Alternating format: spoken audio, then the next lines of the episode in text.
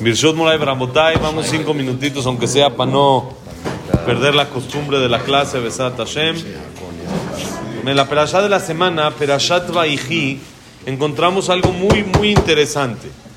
Miren ustedes, hay dos perashot en toda la Torah que tienen nombre de vida. Haye Sara, la vida de Sara, y Perashat de la semana, Perashat Vaihi. Todas las demás no tienen en el nombre de la perashá nombre de vida. Y lo más interesante es de que en las dos habla de muertes. En la primera, Hayesar habla de la muerte de Sara. Fue cuando fallece Sara. Y en Perashat Vaihi es cuando fallece Jacob y fallece Yosef. En la Perashat donde se llama vida, es donde habla de muertes. Y cuando vemos vida, que aparentemente nace gente y dice descendencias y dice etcétera, etcétera, ahí no tiene el nombre de vida dentro de la Perashat. ¿Cómo puede ser? ¿Qué es el mensaje que acá tenemos que aprender de esto? Dicen Jajamim, para nosotros es muy sencillo. Para nosotros la vida empieza cuando acaba la vida. Después de 120 años apenas arranca la vida. Hemos dicho muchas veces en el Mesilat, por eso claro, hemos dicho muchas veces en el Mesilat Yesharim, en el Orjot Tzadikim, que no puede ser que la finalidad de la persona sea este mundo. Es imposible decir que lo que vivimos acá es para lo que Dios creó todo el mundo. ¿Por qué? Número uno, si fuera eso, no tendría que haber tantas cosas más. ¿Para qué hay universo, galaxias, estrellas, esto, el otro, el otro, ¿Para qué? Si acá ya es la finalidad y ya.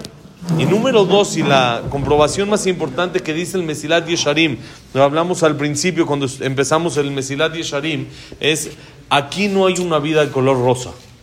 No existe ni una persona en el planeta que te pueda decir que su vida es perfecta. Acabamos de hablar, no siempre nos quejamos.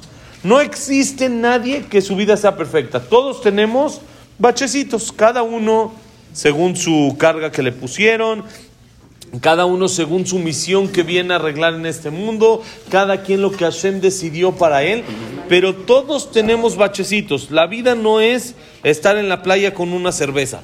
No existe la persona que viva así. Esas son vacaciones, unos días nada más. Pero de manera general, la persona vive con altibajos. De repente un problema, de repente se soluciona. De repente otro problema, de repente se soluciona. Hay unos que viven barminan dentro de problemas, enfermedades, tristezas, problemas, temas de shalom bay, temas de educación, temas de salud. Cada uno tiene su paquete.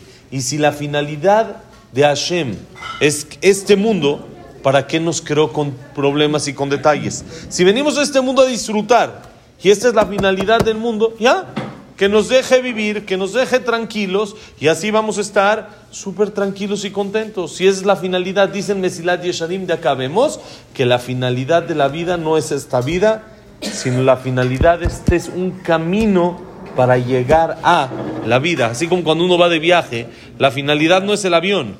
Y si el avión está incómodo, poca gente viaja en el avión cómodos. Las primeras filas nada más ahí hasta adelante, porque los que viajamos ahí en chicken class, ahí hasta atrás, apretaditos, en el, eh, no hay espacio en el lugar y si uno va todavía en Viva Aerobús y está todavía más y otro más apretado y más apretado y cada vez en vez de poner más espacio pues ponen más asientos y cada vez cobran hasta el agua y luego cada vez es más difícil, pero no me importa porque esa no es mi finalidad, ese es un, medio para llegar al viaje, que ahí sí ya voy a estar cómodo, ahí voy a disfrutar.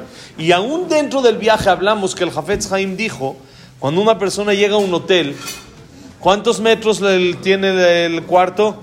25, 25, 30, uno agarró una suite, ya le dieron 60 metros, esta, se siente en una mansión, oye, en tu casa en 60 metros, no aguantarías, estarías llorando. De repente ahí estás, oh, está padrísimo el cuarto, tiene de cama y tiene refri, tiene, en tu casa tienes un refri de piso a techo y tienes horno y tienes. Ahí ya nada más ves un frigobar. Ojo, Baruch Hashem hay frigobar, hay como poner así. No hay que salir por los hielos para enfriar la coca. Ojo, se puede meter el queso ahí. Uno, un niño quiere un yogur, se puede. Ahí no hay. Ojo, pero espérate, en tu casa si te ponen algo así, chillas. En tu casa, si tienes solo dos camas, es un relajo. En tu casa, si hay cuatro cajones para guardar la ropa, tu señora te saca y guarda en donde estás tú parado la ropa. No hay manera. ¿Cómo aguantas? ¿Cómo puede ser? Es muy sencillo. Estoy de paso. No estoy aquí fijo, dijo el Jafetz Haim. No me traje mis muebles al viaje porque yo, donde yo vivo es allá en mi casa y aquí nada más estoy de paso. Dice el Jafetz Haim, acá también nada más estamos de paso. Aquí nada más es unos años, tranquilo, no pasa nada si hay un poquito de incomodidad, no pasa nada si hay un problema, hay que solucionarlo, hay que echarle ganas, pero no hay que tumbarse y no hay que decir, no, está incómodo el avión, entonces ya no viajo. El hotel está chiquito, entonces me quedo en mi casa. No hay, toda la gente va y busca y esto. Tal vez un hotel un poquito más grande, entonces cada quien busca un poco más de facilidades también en el medio.